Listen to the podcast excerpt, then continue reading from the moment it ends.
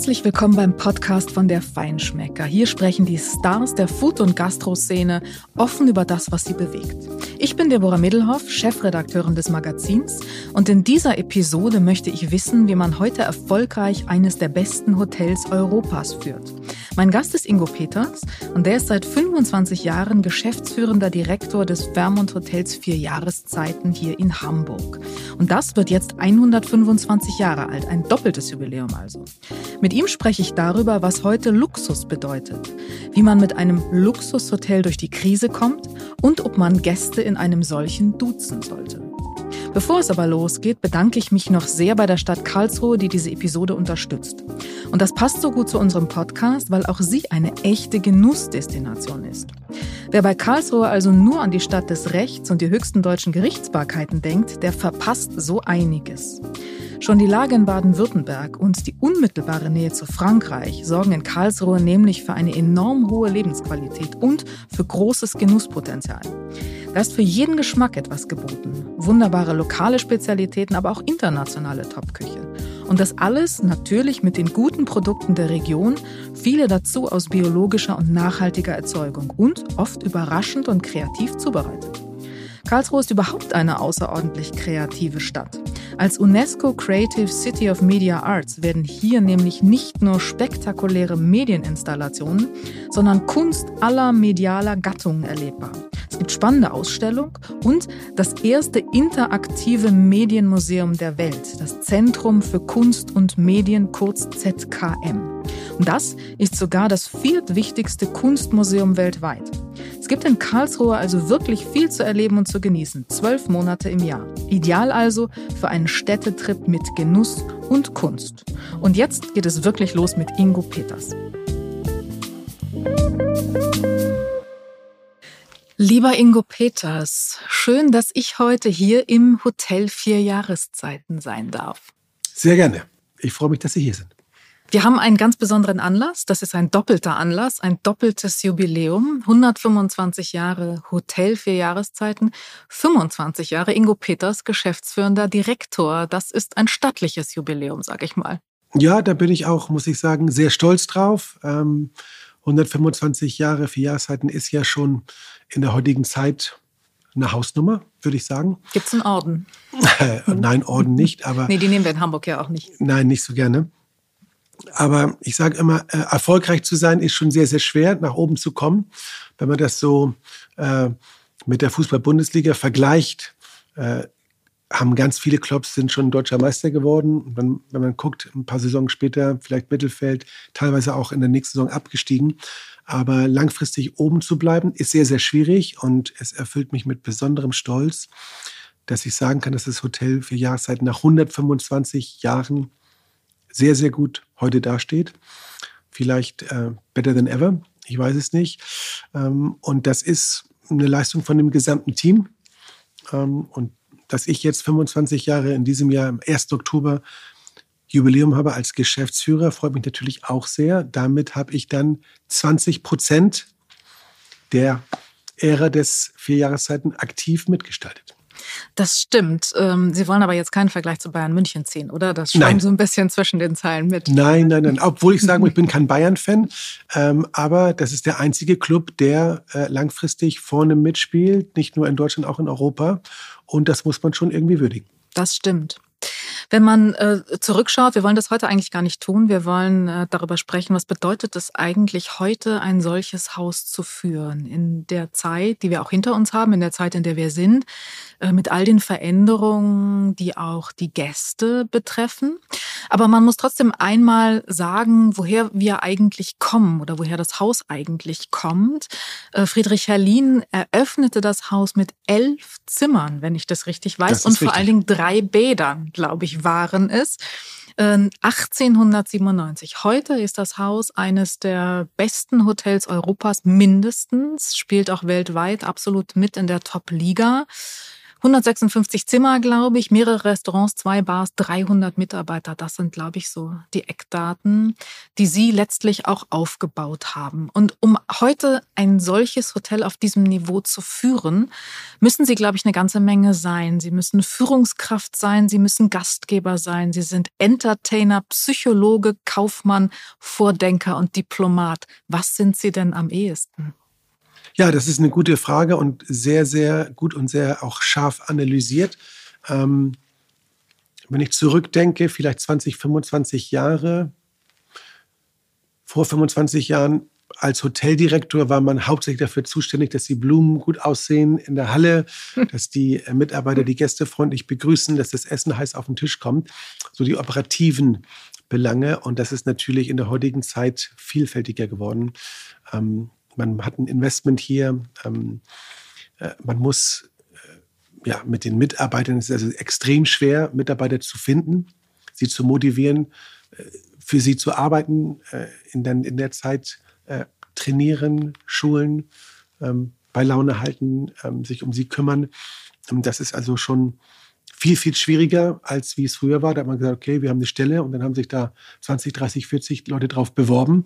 Und dann hieß es, das ist das Gehalt, was bezahlt wird und damit basta. Und äh, kannst froh sein, dass du bei uns arbeitest, dass du hier ein Zeugnis bekommst. Und Heute ist das alles anders. Großes Problem der Branche, Fachkräftemangel, überhaupt Mitarbeiter zu finden. Das, das stimmt. Das ist das allergrößte Problem, würde ich sagen, heute.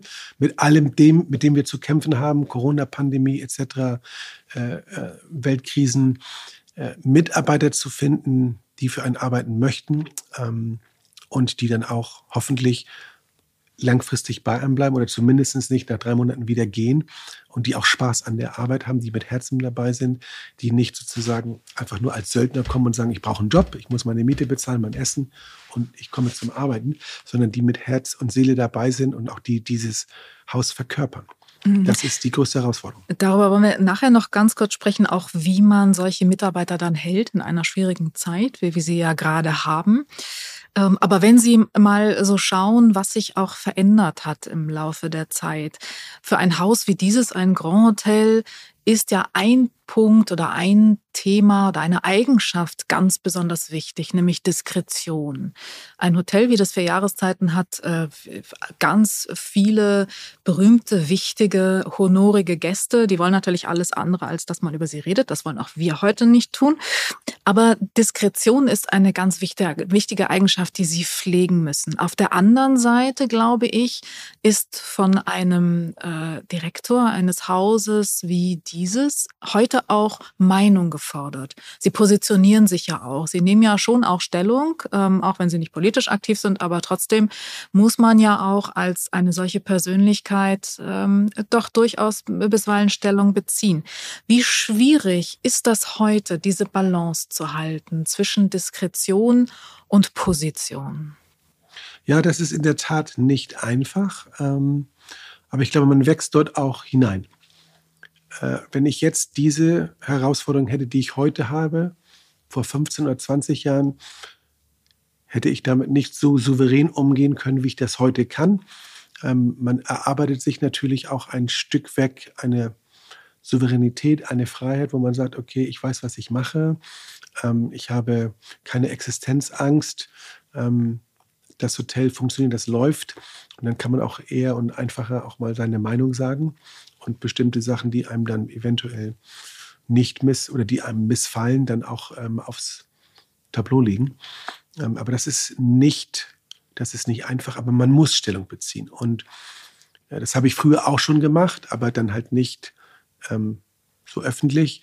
Wenn wir Gäste haben, die sich hier im Hotel nicht benehmen, die äh, meine Mitarbeiter nicht gut behandeln oder beleidigen, äh, die haben mir nichts verloren. Und die bekommen auch von mir ganz strikt Hausverbot. Das passiert nicht extrem oft, nicht dreimal in der Woche, aber das passiert ein paar Mal im Jahr. Und da habe ich auch über, kenne ich auch kein Pardon. Das passiert. Interessanterweise ist es so, dass eine ganze Ecke, ich würde sagen ein Drittel von denen, ähm, die haben sich bekehren lassen. Die haben sich bei mir gemeldet, haben gesagt, es tut ihnen leid, was sie gemacht haben. Es kommt nicht wieder vor. Würden sich auch bei den Mitarbeitern entschuldigen ob ich denn das eventuell zu einem gegebenen Zeitpunkt wieder zurückziehen würde. Ich bin immer jemand, der jedem auch eine Chance gibt. Und ich muss auch sagen, alle die von denen, die mich dann kontaktiert haben, haben das auch ernst gemeint. Und da habe ich gesagt, okay, jetzt nicht sofort, aber lassen wir noch ein bisschen Zeit ins Land gehen und dann probieren wir das nochmal.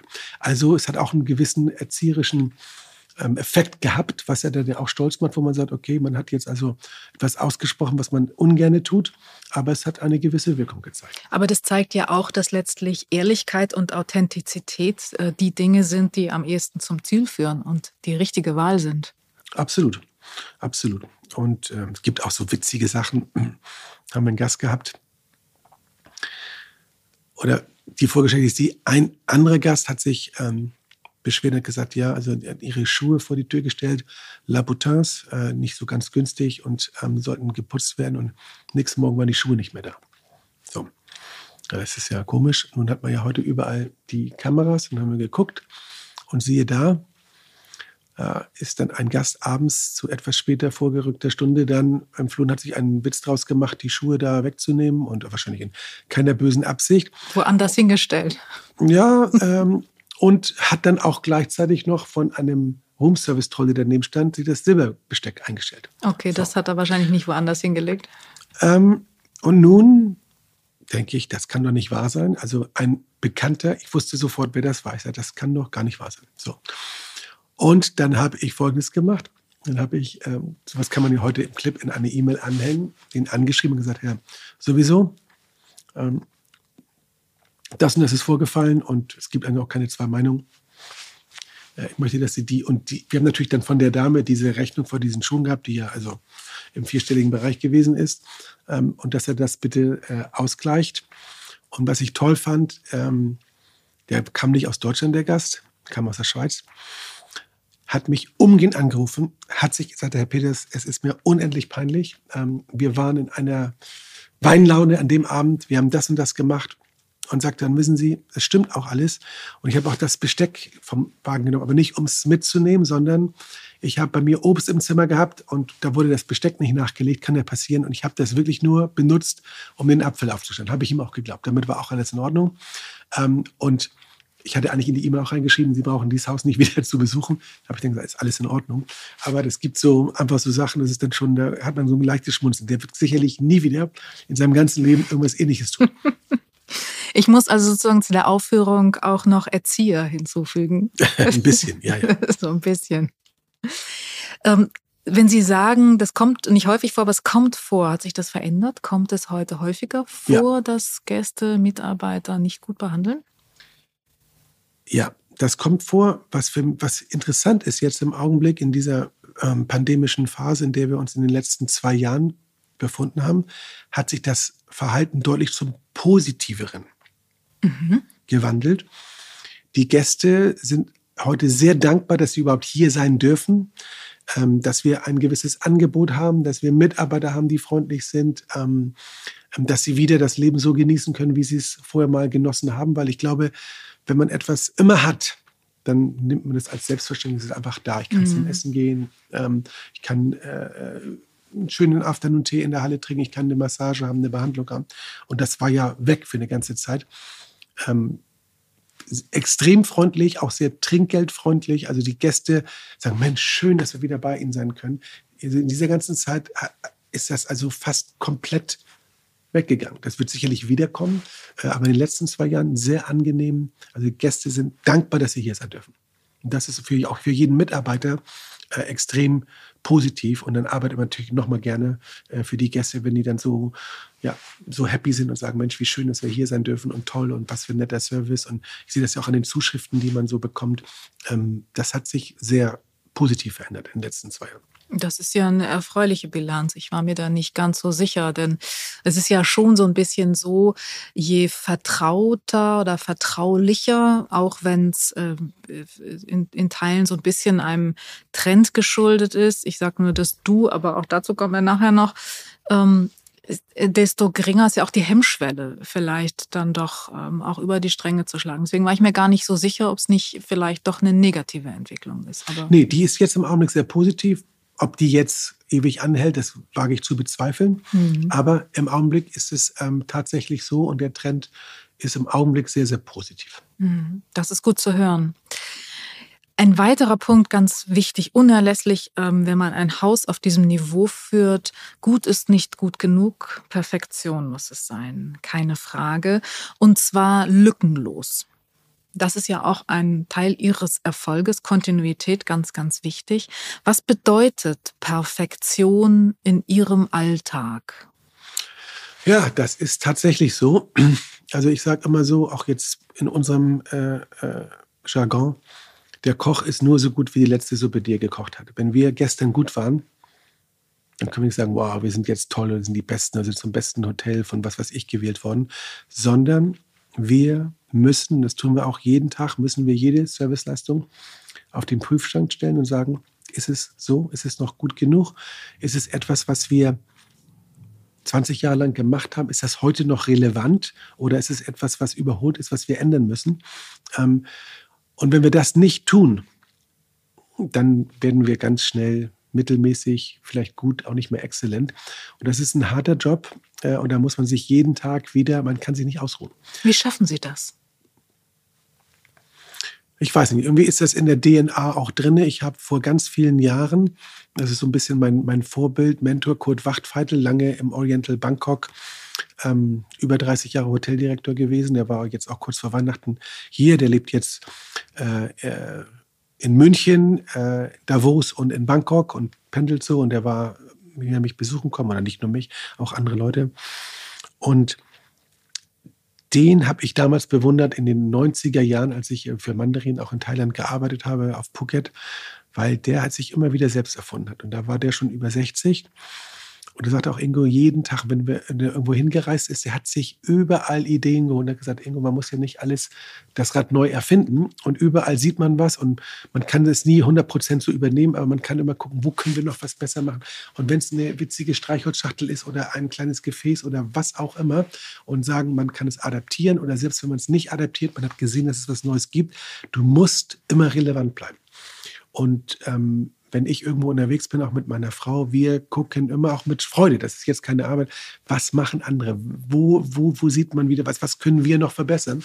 Und ich glaube, das ist der, das Geheimnis des Erfolges. Man muss einfach jeden Tag am Ball bleiben.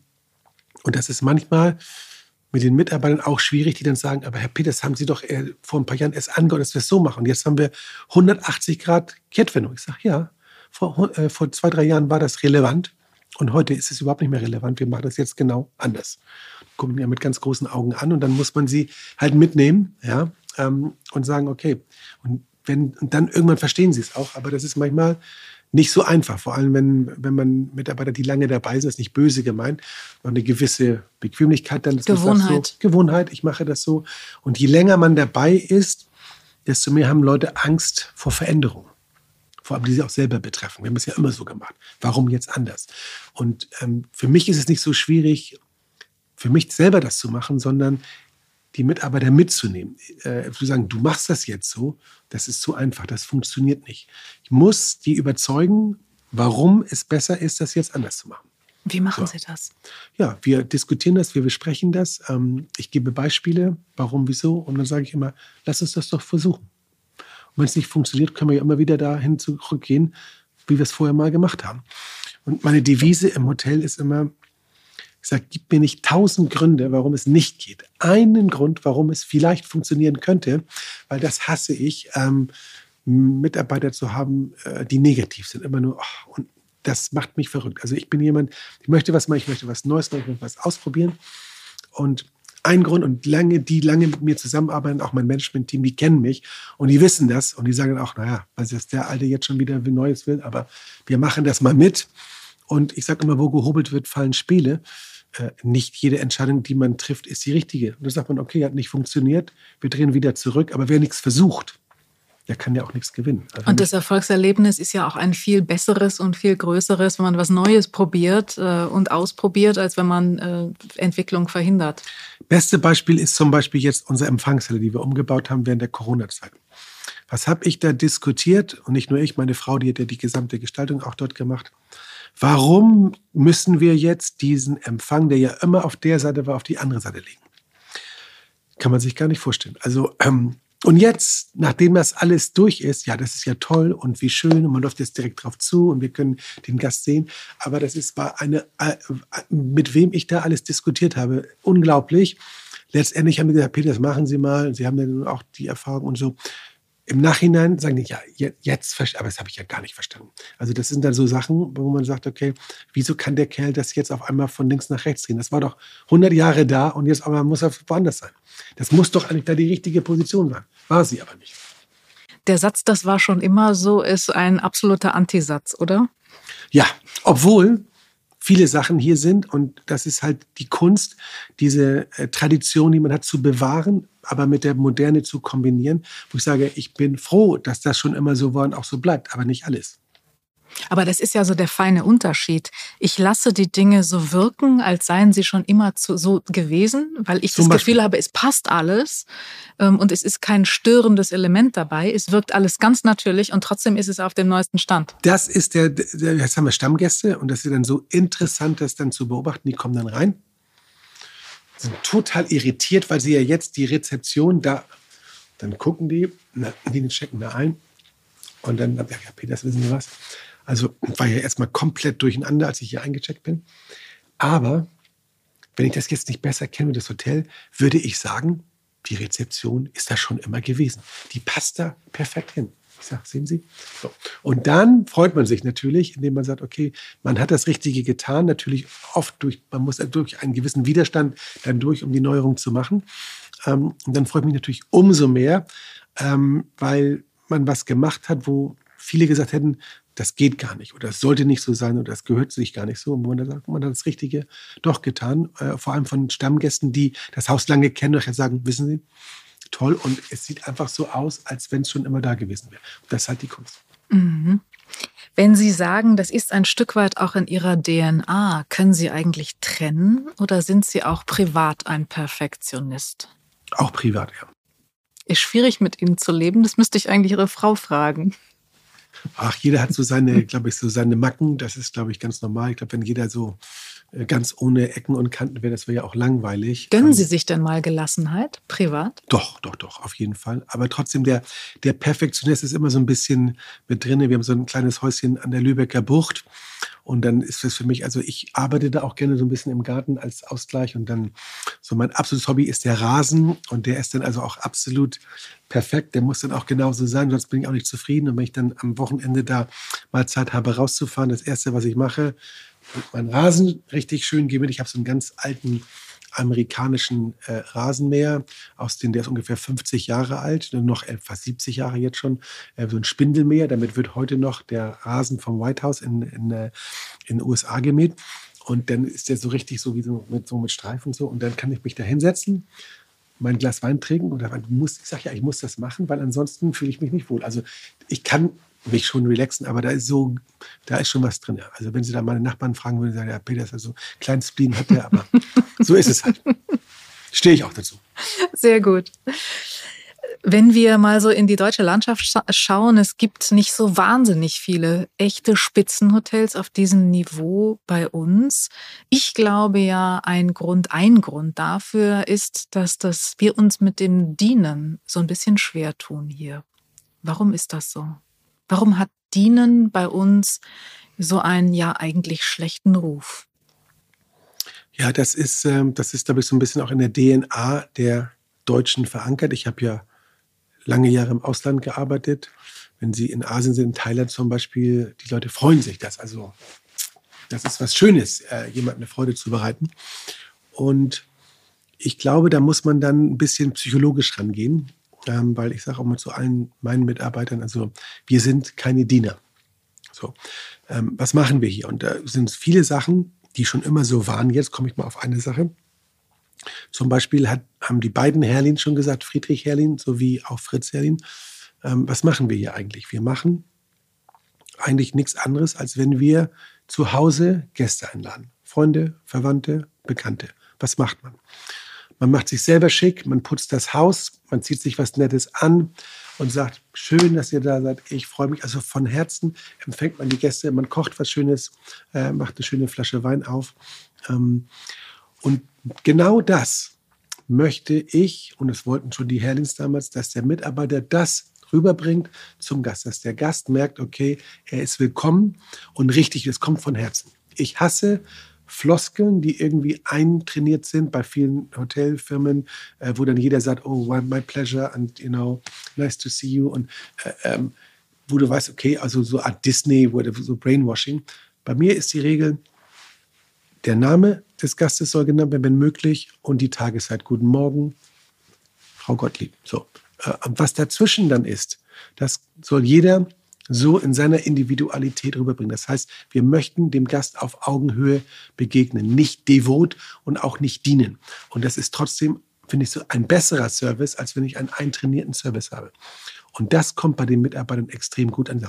Und ich habe meinen eigenen, ja, sie haben ihren eigenen Freiraum.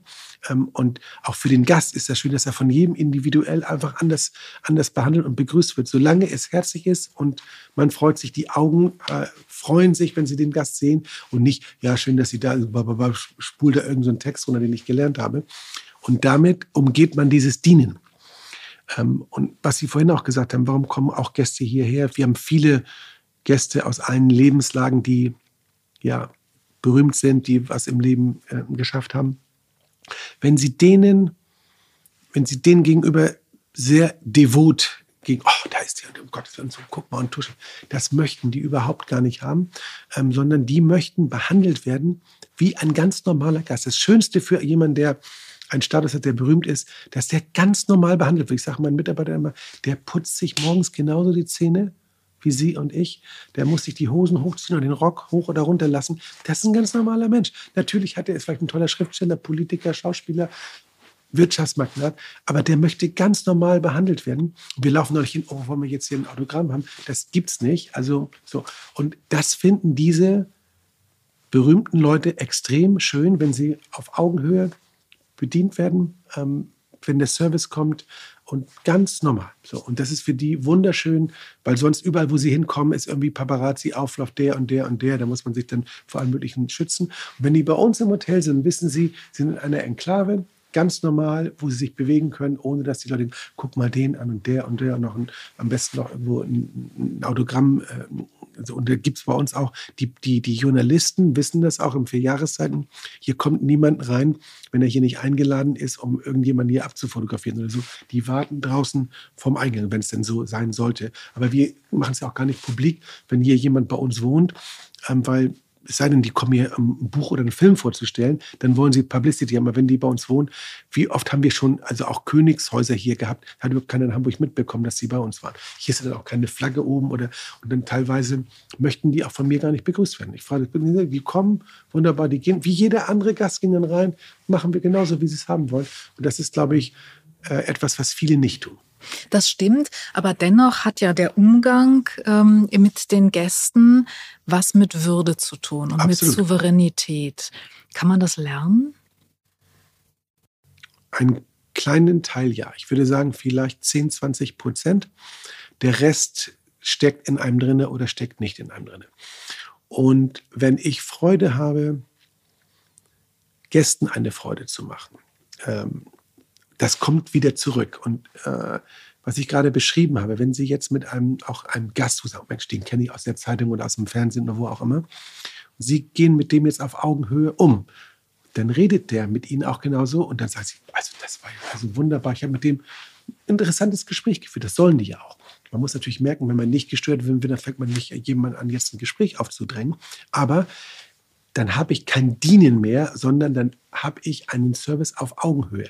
Ich werde wahrgenommen von diesem wichtigen Gast. Der redet mit mir, der spricht mich an, der fragt mich was, was ist in Hamburg. Und das finden natürlich die Mitarbeiter auch total toll. Aber sowas können sie nicht antrainieren. Also ein, sie können das ein bisschen schleifen, also polieren, ähm, aber 80 Prozent muss da sein. Den Rest, da kann man was machen.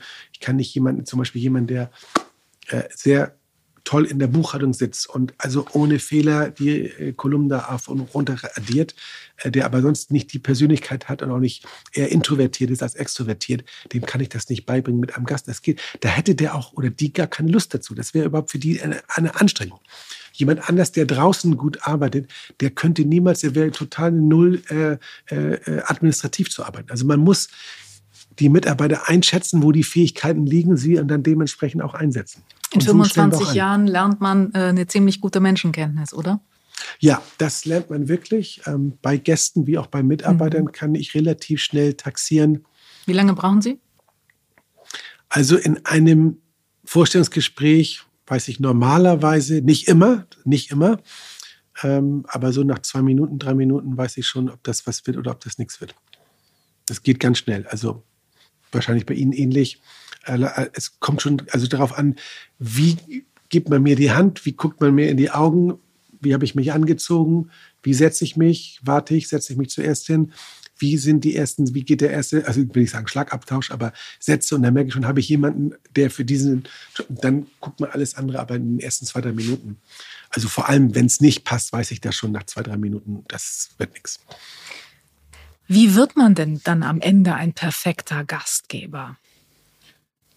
Also auch eine Mischung aus Lernen und ähm, DNA, oder? Also erstmal muss man eins wissen, das habe ich erst hm, etwas später auch gelernt, du wirst nie perfekt sein. Ich habe immer gedacht, du schaffst das. Und die 100 Prozent sind leider nicht zu schaffen. Sie sind nicht zu schaffen. Ähm, wir produzieren ja keine Glühbirnen oder Autoreifen oder sowas, sondern wir arbeiten ja, Menschen arbeiten mit Menschen. Jeder nimmt etwas anders wahr und es passieren Fehler. Sie sind menschlich. Die kann man nicht ausschalten.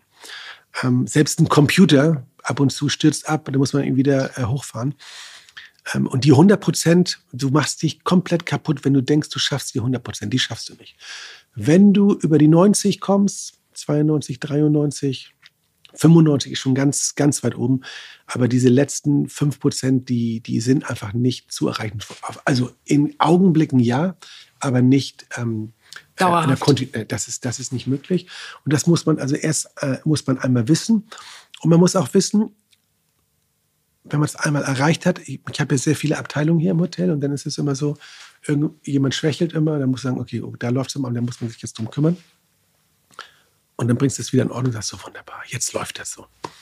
Und ich dachte so, das hast du jetzt, das läuft aber nur eine gewisse Zeit mhm. wieder so. Das heißt also, bestimmte Abteilungen bin ich jetzt in der Zeit das fünfte Mal dran, wo ich sage, jetzt muss ich das wieder, muss ich die Abteilung wieder nach vorne bringen, weil irgendwas hat sich da wieder ein. Das heißt also, Perfektionist zu sein, heißt auch zu wissen, du wirst es nie 100% dauerhaft schaffen. Also wenn ich auf eine guten 90 komme, ähm, dann bin ich schon sehr zufrieden.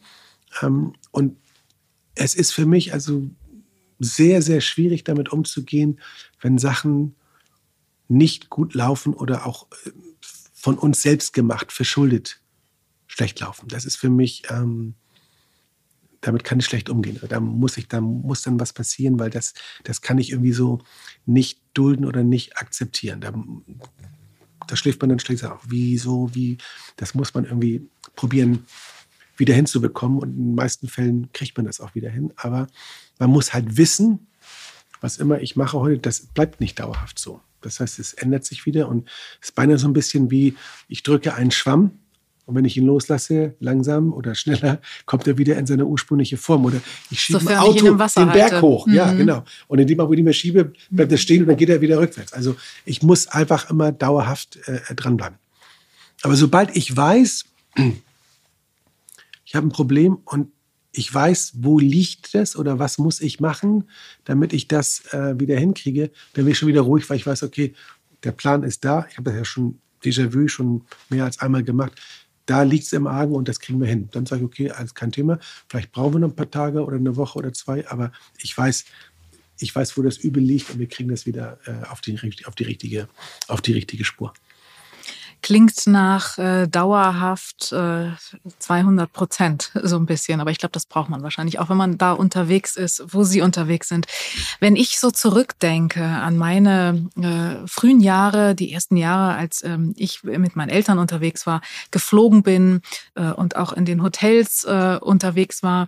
Und wenn ich mich so heute umschaue, Sie sind immer selbstverständlich, das müssen Sie sein, perfekt angezogen, perfekt gekleidet. Da hat sich doch einiges geändert. Wenn ich heute so gucke in den äh, Lobbys, in den Restaurants, äh, auch in den First Classes äh, der Airlines, dann habe ich, äh, hat, kann man schon manchmal das Gefühl haben, das klingt jetzt irgendwie äh, sehr konservativ, soll es gar nicht. Ähm, der Kleidungsstil ist bisweilen auch durchaus ein Anti-Statement. War das ein Lernprozess für ein Haus wie Ihres, damit umzugehen? Mhm, absolut. Ist für mich auch heute persönlich auch immer noch schwierig. Wenn ich irgendwo hingehe in ein, ich rede jetzt nicht, wenn ich beim Italiener um die Ecke eine Pizza essen will, das ist was ganz anderes.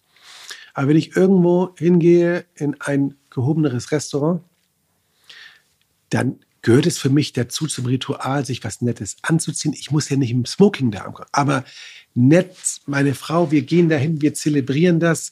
Man trinkt ein Gläschen Champagner äh, äh vorher oder von mir ist ein Sekt oder ein Cocktail oder ein Glas Wein. Das gehört und zur Zelebration dazu.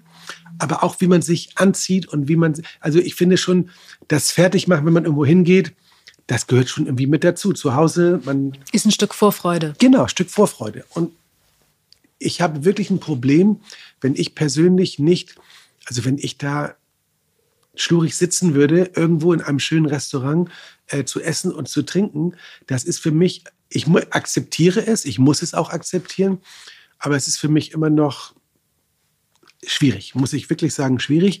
Früher war es so, das war vielleicht dann zu überzogen, auch als ich anfing, im Herlin, in unserem Gourmet-Restaurant, war nicht nur Jackett, es war auch Krawatte. Krawatte. So. Und wir haben dort immer sechs verschiedene Jacketts gehabt, von Größe 46 bis 56 oder so.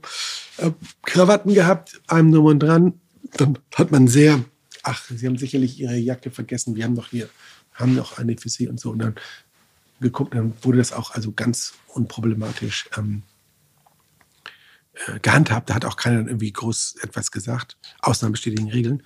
Heute ist das undenkbar. Und das war auch so eine Sache, als ich gesagt habe, Herrlin, ich schaffe das ab. Herr Peter, das war ja, als wenn hier die Welt zusammengebaut wäre. Ich sage, das ist heute nicht mehr zeitgemäß. Aber das haben wir doch schon. Das geht heute nicht mehr. Und was ist jetzt heute unser Dresscode? Da muss man sich wirklich dann überlegen, was macht man. Jetzt kommt jemand ein mit einer sündhaft teuren Designer-Jeans, ja, ähm, tollen äh, Moccasins, ähm, ohne Jacke. Ähm, natürlich lassen wir den, ist doch, ist, ist ganz klar. Oder jemand hat eine tolle Hose und hat darüber ein Poloshirt. Auch. Was ich nicht dulden kann. Ich kann kein eine Jeans mit einem T-Shirt und Sneakern. Das geht nicht. Das funktioniert. In dieser Kombination nicht. Und ich kann auch nicht mit einem Muskelshirt oder mit einer kurzen Hose kommen. Aber alles andere dazwischen ist eigentlich heutzutage akzeptiert. Und wenn ich sagen würde, ähm, wir dulden das hier nicht, dann wäre der Laden wahrscheinlich relativ leer. Das ist heute, auch Leute, die extrem viel Geld haben, die sich in bestimmten Kreisen bewegen, für die ist das normal auch ohne Jacke. Also ich würde niemals, wenn ich in Hemd, könnte gar nicht ohne Jacke da. Ich würde also, oder im kurzen Ärmeln da, äh, aber es gibt halt Leute, die tun das. Wir haben uns dran, ähm, wir haben uns da angepasst, ohne Frage. Aber für mich persönlich ist es immer noch schwer. Mhm. Da sind wir beim ganz pikanten Thema, das Duzen. Mhm. Das wird es hier nie geben, oder? Duzen der Mitarbeiter zu den Gästen? Mhm. Nee, also solange ich bin, wird es das nicht geben. Selbst bei mir ist es so, und den ganzen Mitarbeitern hier gibt es, glaube ich, vier Leute von 300 oder fünf, mit denen ich per Du bin. Und das hat nichts damit zu tun, dass man sich nicht gut versteht, einem nur dran. Da sind die Hälfte davon, die kenne ich. Da habe ich hier, also wir haben uns geduzt, bevor ich wieder zurückgekommen bin als Hoteldirektor. Aber das ist für mich so auch eine gewisse Distanz, die man hat.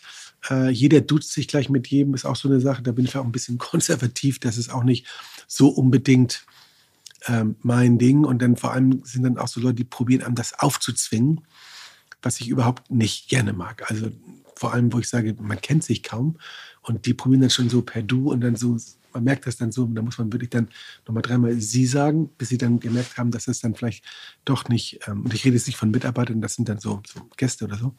Äh, da bin ich auch etwas konservativ. Was machen da die Mitarbeiter, wenn die geduzt werden? Von Gästen. Also das sitzen passiert weiter. eigentlich nicht so häufig. Ähm, und wenn dann ähm, dieses, also Duzen und dann per Sie. Also das geht ja auch noch so eine Art Vorname und. Vorname und, Mhm. und Sie. Also, aber die Gäste eigentlich ist mir nicht so bewusst, dass die unsere Mitarbeiter jetzt irgendwie so äh, äh, duzen. Ähm, das ist bei uns einfach eine andere Kultur. Und es gibt ja jetzt schon ganz viele Hotelgruppen, die das cool finden. Das passt ja vielleicht auch, Eben. dass man sagt, ja, also man wird, also ich würde mich auch, ich wäre auch also ein bisschen sehr verwundert, wenn ich jetzt in ein Hotel kommen würde und ich würde da äh, äh, geduzt beim, beim, beim Einchecken. Aber das ist bei vielen oder wo auch die Kultur ist, dass sich alle in dem Betrieb duzen. Ich glaube, jetzt beim Autoversand haben sie es, glaube ich, auch eingeführt, habe ich irgendwie gelesen. Und dann auch, dass zum Beispiel, haben wir auch Hotels hier in Hamburg gehabt, in dieser Liga, wo dann eine Direktive rausgegeben wurde, also nur noch ohne Krawatte. Jetzt stelle ich mir vor, ich habe hier eine Hochzeit und will die begrüßen und komme da an mit offenem Hemd. Das geht doch nicht. Also für mich geht das nicht. Also wie gesagt, da sind wir hier auch noch recht konservativ. Und ich finde es auch noch schön. Äh, warum? Weil es halt die, die, dieses, diese Etikette verliert man mehr und mehr in anderen Etablissements, nicht nur in Hotels, wie Sie auch schon sagen, Restaurants, äh, Lounges etc. pp. Und dann haben wir wieder so ein kleines Alleinstellungsmerkmal, wo, wo man sagt, okay, wenn du ins Jahreszeiten kommst, da wirst du noch äh, ordentlich angesprochen. Das Jubiläum, was äh, das Haus jetzt feiert, was Sie jetzt feiern, äh, ist ein besonderes und Sie feiern das in einer Zeit, die auch eine besondere ist. Wir haben gerade ähm, zwei Jahre Pandemie hinter uns, sind jetzt in einer ähm, politischen Weltlage unterwegs, die auch alles andere als normal ist. Sie haben das Haus in dieser Zeit erfolgreich durch diese Höhen und Tiefen und durch diese wirklich sehr bewegten Zeiten geführt. Sie sind ja immer noch sehr bewegt. Wie geht das? Wie schafft man das erfolgreich zu bewältigen? Solche Zeiten und solche Herausforderungen. Ich glaube, erstmal mh, hat es äh, sehr viel mit Erfahrung zu tun und auch mit Augen, äh, mit offenen Augen durch die Welt zu laufen. Äh, dass man weiß, es geht nicht immer nur nach oben. Ähm, ist nicht nur in der Wirtschaft so, auch in, in persönlichen Beziehungen. Es gibt immer Aufs und Abs. Es ist nicht immer überall eitel Sonnenschein. Und man muss dann wissen, was macht man in der Krise. Und da haben Sie was ganz Besonderes gemacht. Sie haben quasi antizyklisch äh, gehandelt. Genau. Das sagen ja auch viele, immer ja auf jeder Business School. Ne? Und dann, wenn es runtergeht, auf keinen Fall das Marketingbudget streichen. Das ist der schlimmste Fehler, den man machen kann. Und das Erste, was bei allen passiert, dann trotzdem, wenn es soweit ist, äh, dass das äh, alles gestrichen wird. Und ich habe fünf, sechs große Krisen miterlebt. Ähm, ähm, der Irakkrieg damals, ähm, Asienkrise, 9-11, dann kam die Bankenkrise, kommt Corona. Äh, Und eins habe ich immer gelernt, man muss einen Plan haben, weil es geht wieder runter, ob das jetzt alle sieben Jahre ist, die Zyklen sind, Zy- Zyklen sind nicht mehr so symmetrisch, wie sie früher mal waren, aber es äh, eine Auf hat immer mit einem abzutun, dass man weiß, es kommt. Wenn es kommt, muss ich vorbereitet sein. Ähm, Und dann muss ich wissen, was ich tue. Und was ich in unserer Branche gelernt habe, und ich glaube, das kann man auf viele andere auch übertragen, das Schlimmste, was man machen kann, dass man ähm, probiert für das gleiche Geld die Qualität äh, wirklich runterzuschrauben und probieren äh, zu sparen. Sparen kann ich nur einmal. Wenn ich etwas wegtue, kann ich es einmal machen und im nächsten Jahr kann ich es nicht machen. Umsatz zu generieren ist viel schwieriger. Neue Märkte, neue Zielgruppen, neue Gäste äh, für Sie Leser äh, zu akquirieren, die dann wiederum ähm, mehr Umsatz machen und äh, mehr, dass sie mehr verkaufen. Das Sie haben so einen machen. wunderbaren Satz geprägt. Ähm, Ich glaube, das war so sinngemäß, ähm, wenn man das Geld zum Fenster rausschmeißt, kommt es doppelt durch die Tür wieder rein. Genau, das ist, also ich sage immer, oder auch so gesagt, you have to invest money to make money. Ähm, und viele Betriebe sehen da immer solche Sachen als Kosten an. Kosten an die Mitarbeiter, Kosten für Blumen, für mich sind das keine Kosten, das sind Investitionen. Eine Investition heißt, wenn ich einen Euro ausgebe, kommen immer mal zwei, vielleicht auch mal drei zurück. Und ähm, man darf das aber nicht kurzfristig sehen. Ich kann jetzt natürlich sehen, dass ich kurzfristig meine Verluste etwas minimiere. Aber ich bin ja viel besser dran, wenn ich äh, mich aufstelle, dass ich nachher, wenn es wieder nach oben geht, meine Umsätze und natürlich dann auch äh, die Ergebnisse ähm, vervielfältige. Und das kann ich nur machen, indem ich etwas investiere. Und da machen es einem natürlich die Mitbewerber sehr leicht, weil sie genau in diese Falle oft reintappen. Es gibt einige, das muss man auch wirklich sagen, die haben die Ressourcen nicht, es zu tun. Aber es gibt viele, die ich kenne, die es machen könnten, wenn sie es denn wollten oder verstehen. Und dann ist natürlich dieser Abstand, hat sich dann nochmal in so einer Krise vergrößert. Und wir haben bis jetzt, weil ich habe die Fehler gesehen, ich habe ja auch in anderen Betrieben gearbeitet vorher, was dort passiert ist dann und wie schwierig das ist, wenn du einmal diese Qualität runtergefahren hast, wenn du dann den Mitarbeiter kündigst. Das wieder hinzukriegen, das dauert ewige Zeiten. Und wenn man in der Krise in den Mitarbeiter investiert und ins Produkt, das holt man zehnfach wieder raus. Und das habe ich über die Zeit gelernt. Und da muss man natürlich auch die Eigentümer mitnehmen und denen das auch verkaufen, dass das so funktioniert. Und wir haben es eigentlich in den letzten Jahren immer geschafft, aus der Krise stärker rauszukommen, als wie wir vorher waren. Und das hat sich jetzt, also vor allem in Corona, nochmal wieder wirklich bewahrheitet. Wir haben sehr viel Geld in die Hardware reingesteckt, aber dann auch noch zusätzlich in die Software. Jetzt kann ich natürlich sagen, okay, jetzt tue ich hier Geld ins Hotel rein. Ähm, das bringt uns sicherlich nach vorne. Aber wenn ich dann nicht das Geld auch in die Software tue, ja, ähm, dann äh, verpasse ich ein Riesenmomentum. Und wir haben es wirklich, und ich habe einen tollen Eigentümer, der das auch alles mitträgt, der auch sehr unternehmerisch denkt und das auch so versteht und auch die Ressourcen hat, das zu tun.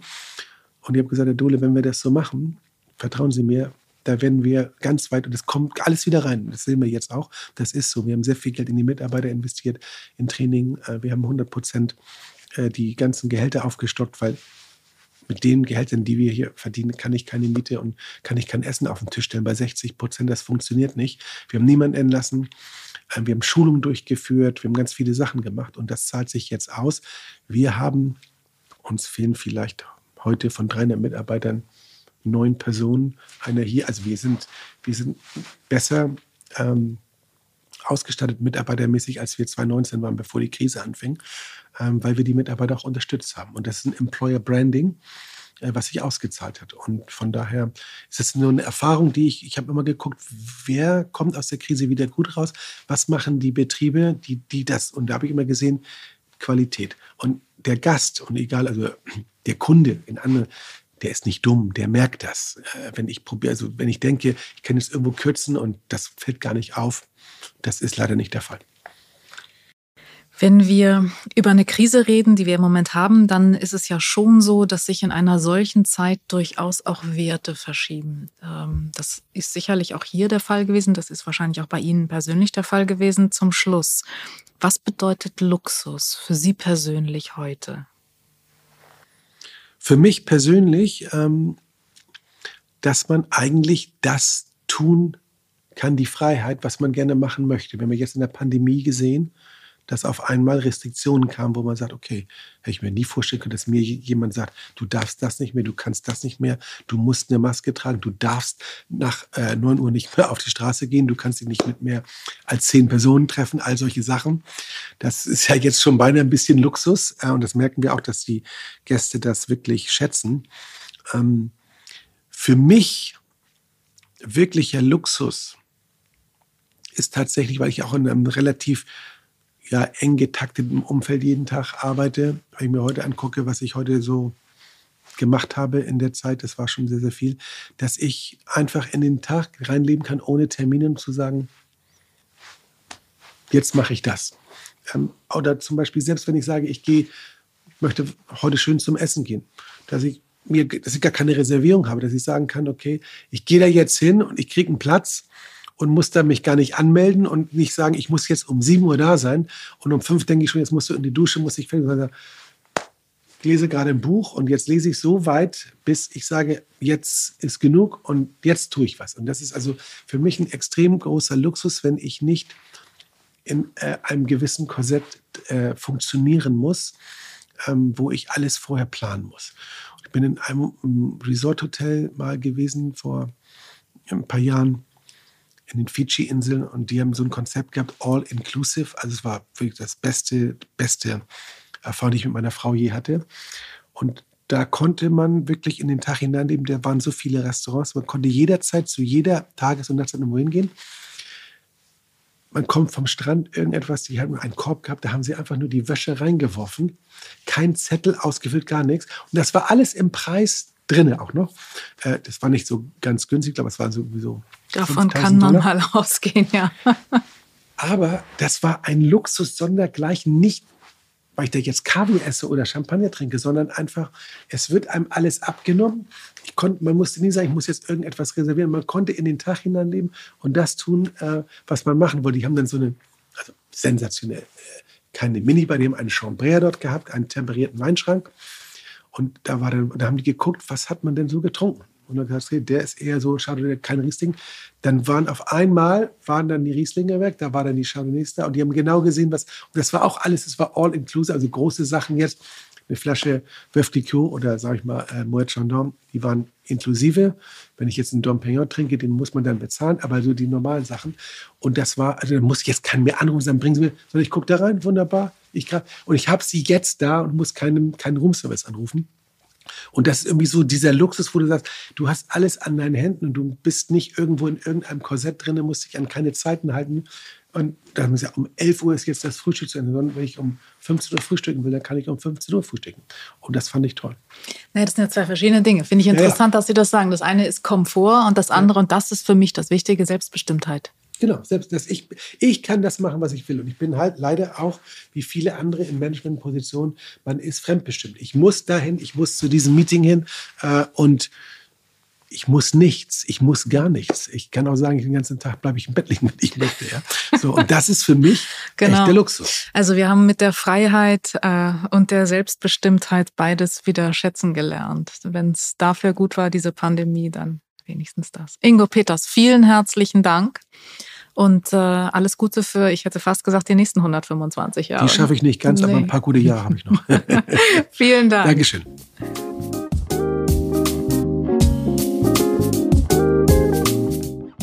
Das war wieder eine Folge des Feinschmecker Podcasts. Mehr spannende Themen rund um Genuss, Gastronomie und Lebensart gibt es jeden Monat neu im Magazin, auf YouTube und natürlich auf feinschmecker.de.